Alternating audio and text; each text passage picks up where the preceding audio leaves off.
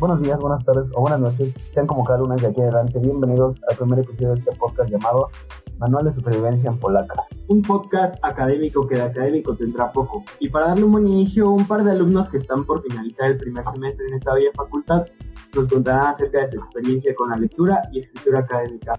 Yo soy Diego Rodríguez Mendiola, tengo 18 años, soy estudiante de Ciencias de la Comunicación en la Facultad de Ciencias Políticas y Sociales. La verdad es que hacer este podcast me hace muchísima ilusión y estoy muy feliz de estar aquí con mi compañero. Y yo soy Christopher Cruz Bonilla, estudiante de Comunicación en Polacas y creo que el tema de hoy será muy interesante porque muchos compañeros pueden sentirse identificados con nuestras anécdotas y experiencias, más por ser el primer semestre y para todos el primer acercamiento al mundo universitario. Pero antes de entrar de lleno en el tema, Diego, ¿cómo te sentiste en este primer semestre? Más específicamente en los primeros días de clase. Si te soy sincero, ha sido muy extraño. No digo que sea difícil, sino ha sido inusual, ¿sabes? Es algo a lo que ninguno estaba acostumbrado y que ninguno se esperaba. Pero pues, en general me ha ido bastante bien. Afortunadamente no tengo muchos inconvenientes en cuanto a tecnología, por lo cual mi semestre en línea ha sido bastante tranquilo. ¿Y tú qué me puedes contar? Pues mira, yo te puedo decir que al principio pensé que todo esto sería muy fácil, pero las clases en línea, pues como dices, las puedo calificar de inusuales. Algo muy extraño, ya que para mí estar sentado frente a la computadora significaba varias cosas. Hacer tarea o ponerme a jugar videojuegos, tal vez ver películas, no sé, cosas para entretenerme, pero jamás sentarme a escuchar una clase. Por esto se me ha dificultado más que nada prestar atención y ha sido un reto, pero al parecer es un reto que se logró superar por lo menos en un 70% hasta ahora.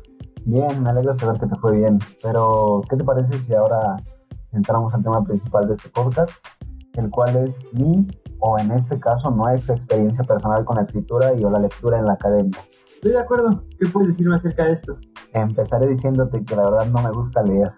O sea, no sé cómo sea para ti, pero a mí no me gusta leer. No, no, creo que es algo que tenemos en común. No es tanto que no me guste leer, ¿sabes? Pero soy especial con la lectura. Normalmente me gusta elegir lo que leo. Leer por obligación no se me da, pero últimamente he tenido que acostumbrarme. Por ejemplo, en la materia de economía me sentí obligado a leer con la mayoría de las lecturas. Leer a Marx fue algo complicado, ya que aunque suene mal para alguien de esta carrera, no eran temas de mi total interés, un poco pesado de leer y también pesado de entender. Pero aunque con un poco de esfuerzo logré hacerlo, sigue siendo algo que no me interesa mucho. O sea, decir que no te interesa leer a Marx en esta facultad es como, como un delito. Pero, ¿sabes? Lo que me acabas de decir me recuerda a una lectura que hicimos a inicios de semestre. No recuerdo el nombre. Eh, ¿Será que te recuerda al libro como una novela de Daniel Penac? Porque cuando hice esa lectura me sentí identificado con algo que dice el apartado 2. Leer no debe ser un dogma, debe ser un placer. Y con pocas lecturas en este, en este semestre pude sentir el placer de leer. Pero con esas lecturas tuve suficiente para aprender mucho ya que me quedaba con todo lo realmente importante. Creo que la mayor enseñanza que nos da Penac en este libro es el aprender a disfrutar la lectura, dejar de verla con sufrimiento y pues empezar a disfrutar de ella es importante para poder comprender los temas y lo que los textos quieren decirnos. Ah, sí, tienes razón. Es el texto de Daniel Penac. Igual me sentí muy identificado con el joven de la novela, al que de pequeño le encantaba leer los cuentos, pero conforme fue creciendo dejó de interesarle la lectura. Eh, sus libros pasaron de ser un placer a ser una obligación y una preocupación. Ah, introduciendo un poquito más el tema, me gustaría preguntarte si de niño te gustaba leer. Mira, de niño me pasó algo similar. No quería leer para la escuela, se me hacía algo aburrido y pesado. Pero en ese un familiar conocí la saga de Harry Potter, como que ubicas Harry Potter. Y la lectura se convirtió en algo totalmente diferente para mí, en un escape, en un gusto que me daba cada vez más seguido. Conocí otros libros, otras historias, otras sagas y demás. Cosas que me transportaban a la imaginación fuera de mi realidad. Y era, algo, era algo que me encantaba, pero pues de repente le perdí el hilo a la lectura. No recuerdo en qué momento, pero que lo perdí. Sí, te entiendo. Cuando te dije que no me gustaba leer, me refería a que hoy en día me considero como un lector ocasional y seguramente te pasa lo mismo a ti. Ah, leo lo, que me encargan para tratar de aprender, pero realmente no lo veo como un placer. Creo que esto es malo para los dos y para cualquier persona que tenga el mismo problema, porque por lo que entiendo, leer siempre sirve para la vida en general. Eh, considero que esto aún puede cambiar y sé que puedo retomar ese placer por leer y al menos aún hay una esperanza en ello, ya que con esta lectura de Penac no sentí que fuera como una obligación, la verdad me gustó mucho y hizo que recordara esos años en los que leer significaba un placer para mí. Sin embargo, estamos de acuerdo que aunque no nos encante leer o lo hagamos en algunas ocasiones por obligación, es fundamental, ¿no? Tal vez tengas un poco de razón y tenga algo que ver con el éxito escolar, pero estoy más de acuerdo con lo que dice Michel Petit en su libro Leer el Mundo, cuando menciona que puede ser peligroso convertir la lectura en una obligación, ya que podría volverla un fastidio y pensaríamos que solo se debe leer para no ser una especie de fracasado, lo cual es falso porque he tratado de dejar de obligarme a leer y hacerlo cuando un tema sea realmente de interés o lo que es realmente importante y pues me ha servido demasiado. Con eso te soy sincero, no leí el 100% de las lecturas de este semestre, pero de las que leí disfruté y comprendí en su mayoría lo que decían, pude, pude disfrutar de la lectura. Es verdad, no debemos leer por ser exitosos o pretenciosos como se piensa jamás recomendaría eso. Yo creo que deberíamos leer para formarnos como personas. Con eso me refiero a que al leer tomamos conciencia no solo de nosotros mismos, sino de los demás. Y sobre todo, yo creo que leer para nuestra carrera de comunicación es muy, muy importante, ya que nos ayuda a desarrollar nuestra creatividad, expresión y maneras de relacionarnos con otras personas. Sí, hermano, la lectura es algo importante para el desarrollo académico, pero considero que más que ver la lectura como algo meramente académico o algo placentero, podemos ver todo lo que hay detrás de la lectura. La lectura puede ser un lugar en donde la mente se expande, la fantasía predomina, la imaginación vuela, se alimenta la mente y a las personas. La lectura es más que solamente la academia. Sí, sí, sí, estoy de acuerdo contigo, pero ahora, ¿crees que la lectura en el nivel superior siga siendo igual ¿O crees que cambie? O sea, respecto a la exigencia, sobre todo. Por ejemplo, estoy de acuerdo que en la primaria, secundaria o incluso en la prepa se puede escoger leer o no leer o hacerlo por gusto. Pero tú y yo y muchas personas ya estamos en el nivel superior. Acabamos y algunos ya llevan mucho más tiempo en, en la facultad y no pienso que sea lo mismo leer a este nivel que en unos anteriores. Pues desde mi punto de vista es algo que cambia mucho, cambia drásticamente por la exigencia y por el tipo de textos que se manejan. Desde mi experiencia puedo decirte que en la preparatoria no leí ningún texto parecido a todos los que hemos leído este semestre. Yo siento que un universitario de, primer semestre, más que solo leer por hacerlo, tiene que darse la tarea de aprender a leer.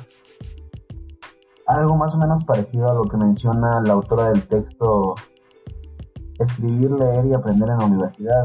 Paula Carlino se llama.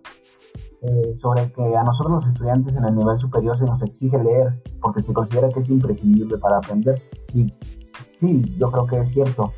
Sin embargo, también considero que debería enseñarse a cómo leer, no nada más exigirlo y dejarlo como una tarea más.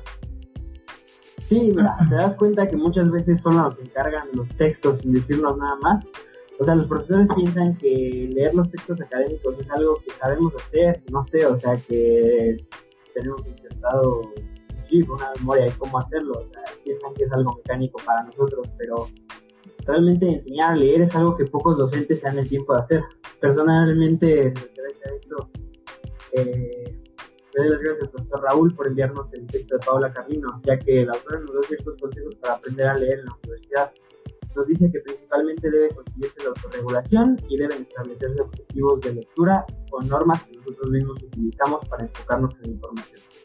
Claro, además hay un apartado en el texto de Carlino que nos habla de cómo leer en los primeros años de la facultad. Menciona algo muy importante sobre el significado de la lectura, el cual obviamente puede variar y depende de lo que estemos leyendo, también depende de lo que pueda contener el texto y lo que nos pueda ofrecer.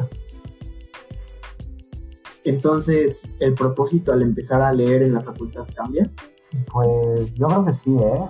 Un poco, o sea, siguiendo con lo que señala Camino, el propósito en la facultad al leer no puede ser igual. Debemos leer un texto con un propósito propio para poder encontrar las respuestas a nuestras preguntas. Creo que si entras y sales de un texto con el mismo punto de vista y con las mismas dudas o más, realmente no estás leyendo, Sí, concuerdo contigo. Por ejemplo, al leer acerca de un tema que no conoces al 100%, pero tienes una postura al respecto, después de adentrarte en un texto, pues vas a conocer muchas más cosas alrededor de este tema. Todas las lecturas dejan un aprendizaje en nosotros, pero para esto es necesario un atributo muy importante que opino se desarrolla al aprender a leer, el cual es la comprensión, porque sin una buena comprensión podrías leer el mismo texto y salir las mismas dudas o hasta más. Por eso creo que el aprender a leer y la comprensión van de la mano. Pues creo que sin una buena comprensión no tiene mucho sentido leer. Digo, sin cierto grado de comprensión no se podría entender una lectura, no necesariamente una académica. Hasta una lectura casual podría complicarse muchísimo, o podría no entenderse del todo. Que lo mencionas. Creo que para entender mejor este tema de la comprensión deberíamos visitar el texto de Daniel Casani, Laboratorio Lector, como bien señalas deja en claro que leer es comprender. Es verdad, me parece un texto muy útil por lo anterior mencionado, además de que nos señala muchísimas manías que no son correctas o que realmente no nos sirven. Por ejemplo, no sé qué pasó con esta cosita que nos repetían muy seguido sobre leer rápido. Al menos desde mi experiencia, toda mi niñez me hicieron creer que leer rápido es sinónimo de leer mejor o saber más. Y la realidad es que no es cierto. Leer rápido o con más fluidez no puede considerarse más importante que entender lo que quiere decir el texto. No deberíamos decir o pensar que leer es lo mismo a repetir frases o letras en voz alta que en muchas ocasiones lo único que pasa es que son memorizadas. Sí, recuerdo la típica prueba que te hacían cada semanita en la primaria, ¿no? De cuántas palabras puedes leer por minuto y no faltaba el que leía 200 palabras por minuto, pero le preguntaba qué entendiste y quedaba pálido, o sea, no, no entendía nada, me pasaba igual. Hacíamos ejercicios de lectura y la verdad es que no leíamos, solo memorizábamos nuestra parte y nos preocupábamos por el contenido del texto, por lo que no puedo decir que leíamos. Exacto, a eso me refería. Desde pequeños nos enseñan a memorizar, o por decirlo de alguna manera, nos enseñan a recitar palabras. Jamás se nos enseña a comprender, a entender o a aprender. Obvio, el propósito, lo que debería importar al leer es la comprensión. Es decir, entender un tema y su significado. Y cabe mencionar que un reflejo de esto es la capacidad de resumir. Creo que en la facultad es muy importante pues, para saber hacer unos buenos resúmenes y necesitas buena comprensión. Sí, no había pensado, pero es verdad. Mira, al menos en este primer semestre, yo creo que mínimo unas 40 lecturas sí nos encargaron. No sé cuántas fueron exactamente, pero yo creo que por ahí va más o menos el número. Y tal vez no eran muy extensas, pero memorizar todas esas lecturas es algo imposible en tan poco tiempo. No porque hayan sido difíciles, sino porque memorizar tanto texto creo que es imposible. Entonces, para mí, hacer resúmenes era algo muy importante y sin ello no hubiera entendido ni la mitad de los temas de las lecturas. Sí, no, los resúmenes salvan la vida, o sea, a la hora de, de un examen o de estudiar para cualquier cosa, si comprendiste el texto vas a hacer un buen resumen y si tienes un buen resumen vas a, a lograr un buen examen o una buena prueba, no sé, pero sería bueno mencionar los tipos de comprensión, ¿no? Pues sí, no todas las personas comprenderán de la misma manera un texto, ya que esto depende de los conocimientos que tengamos en cada momento. O sea, podrías entregar el mismo texto a un joven que está cursando la secundaria y a un joven que está terminando una carrera universitaria y aunque sea el mismo texto no lo van a entender igual porque no saben lo mismo. Entonces, mm, esto puede desembocar en que no todas las interpretaciones son válidas siempre habrá una más significativa o coherente al resto. Claro. Bueno, entonces intentaré resumirla lo más posible para los que nos están escuchando. No obstante, recomiendo ampliamente este texto de Daniel Casani en caso de que te hayas con alguno de los problemas que nosotros hemos tenido y que es algo muy común, entonces lo recomiendo. Los tipos de comprensión tres. La primera es la comprensión literal, y hace referencia al sentido semántico relacionado con cada frase, con la anterior y posterior.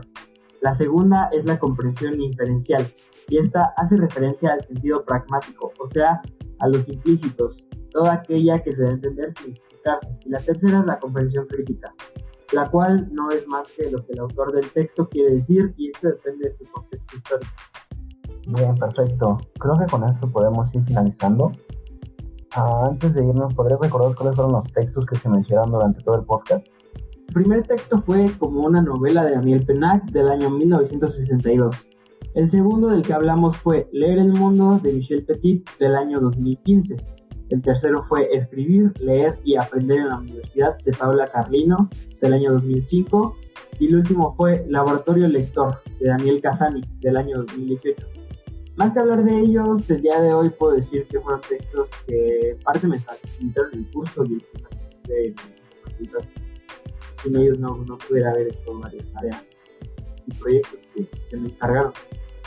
Justo por eso creo que son una gran recomendación. Además son lecturas muy sencillas y muy digeribles. Ah, me gustaría agradecer al profesor Raúl Contreras por brindárnoslas, por... Sí, es, es cierto lo que mencionas, nos facilitó mucho este primer semestre. Bueno, este fue el primer capítulo de Manual de Supervivencia en Polacas. Espero les haya servido de algo escuchar nuestras experiencias y nuestras recomendaciones. Nos vemos en la siguiente. Pues nada, a manera de conclusión me gustaría citar a Beatriz Elena Robledo, la cual menciona que la literatura está más cerca de la vida que de la academia. Entiendo que la lectura en la academia es indispensable, pero creo que deberíamos empezar a pensar que lo es para la vida. Y también entiendo que puede ser difícil tomarle el gusto y, hacerlo como un hábito, pero con un, poco de práctica se puede conseguir y, estableciendo objetivos claros podríamos agarrarle el gusto. Todos, me incluyo porque, como dije al principio del podcast, no me gusta leer. Y sin nada más que desearles, espero que tengan un buen inicio de semana, suerte en sus calificaciones, ya es final de semestre y espero que pasen unas vacaciones agradables, que aunque son cortas, son merecidas. Hasta la siguiente.